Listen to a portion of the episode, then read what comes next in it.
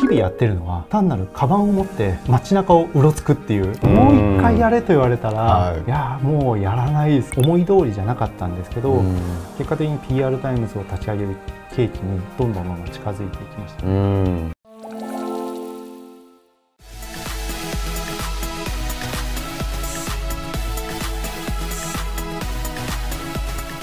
はい皆さんこんにちは、えー、本日はですね大変素敵なゲストにお越しいただいております、えー、PR タイムズ代表取締役社長の山口さんです。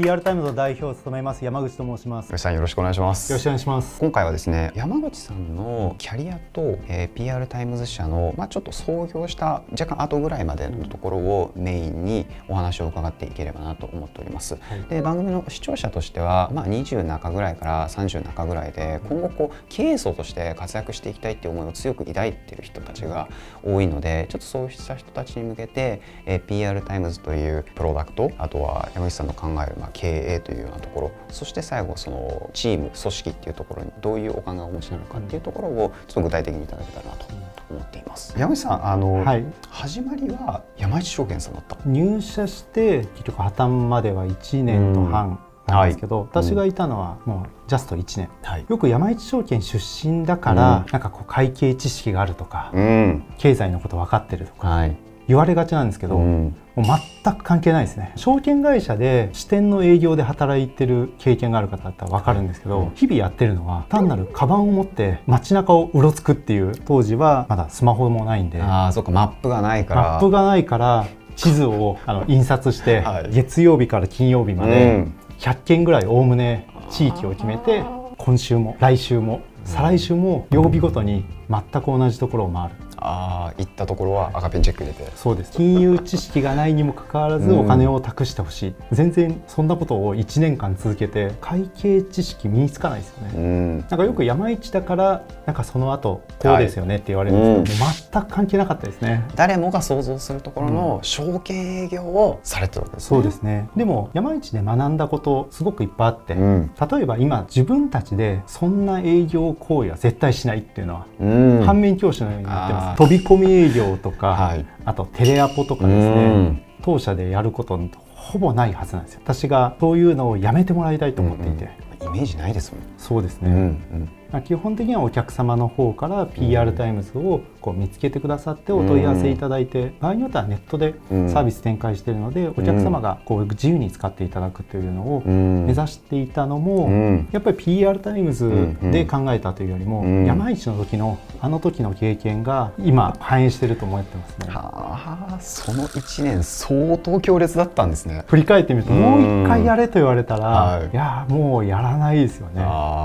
そもそもなんで入られたんですか？ありきたりなんですけど、はい、大学生の時に、うん、ファンドマネージャーってかっこいいな。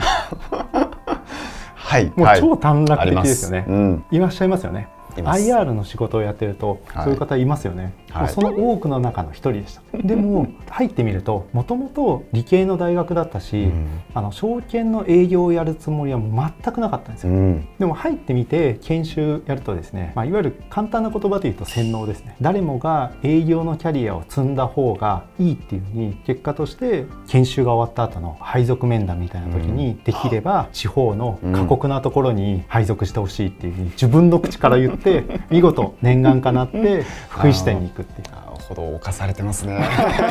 1年間もう最大限やりきったわけですよね。1個のここが達成したっていうのは信用取引の口座を開いてくれるお客さんができたっていうのは1個達成感があって、うん、あこれでやり尽くしはないんですけど1年で残せるものができた、で次に向かおうと思うトリガーになったのは覚えてますね。すごくあのうまい仕組みだなと思うのが、証券の営業マンが来るとほぼ100%嫌われるんですよね。嫌がられるんですよね、もう来ないでください。用事ないです、それも想像は容易ですよ。容易ですよね、また来週来て嫌がられますよね、3ヶ月続けると中にはかわいそうだと思ってくださったのか用事を聞いてくれるように。場合によっては会社で訪問して社長に用事があるけれども、総務の方が講座を開いてくれたりとか、こういうのがちょっとずつ積み重なっていくんですよね。あこれはやってみるとすごい仕組みだなって、うん、もうこれも多分洗脳されてるかもしれないですけどね。そうですよね本当はやめてほしいわけですからね、うん、あの向こうのお客さんとしたら、ね、はい、今からじゃ想像だにできない山口さんですね、ね、私の今の経営手法からすると、うん、もう真逆ですね。真逆ですね。だから、はい、あの反面教師にして今がある、はい、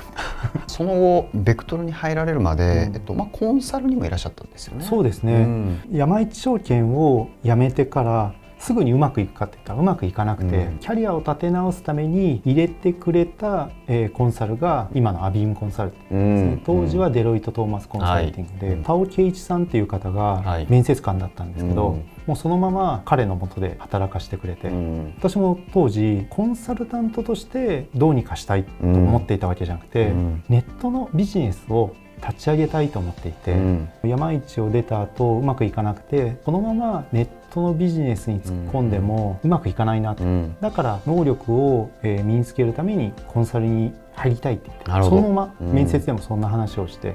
入れてくれたのがタオさんだったんですよね。それだからもう完全に修行だと思って、うん。うん、あの彼のもとで、うん、クライアントのために完全にコミットして忘れてたんですよね。ネットのビジネスを立ち上げたいと思って 能力を身につけるために働くっていうことを面接で言ったのにもうどっぷり働いていて。でも目の前に一生懸命だったってことですよね。そうですね、うん、目の前のお客さんのために積み重ねがアビームの集合値にもなって、うん、でそのためにまた頑張るっていうようなだからすっかり忘れてあそうだと思ってですね 思い出して。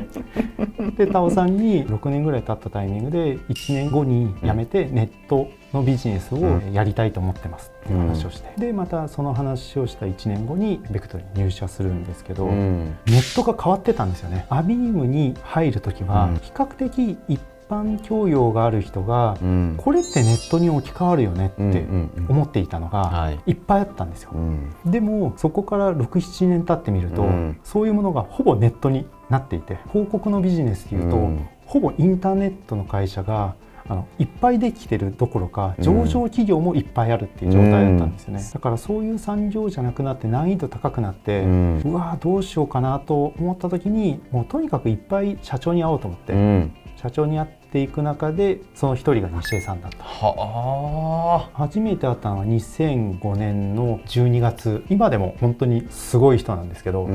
当時から変わらないかったですね。あのビジョナリーであり、あのどこかカリスマ性を持っていて惹かれるってはい、ただあ自分とは全然違うなむしろ真逆だなと思って、あそれが私にとってはチャンスだなと思ったんですよね。ビクトルのこう創業者の西江さんや創業メンバーの人たちを見ると、みんな PR 畑で、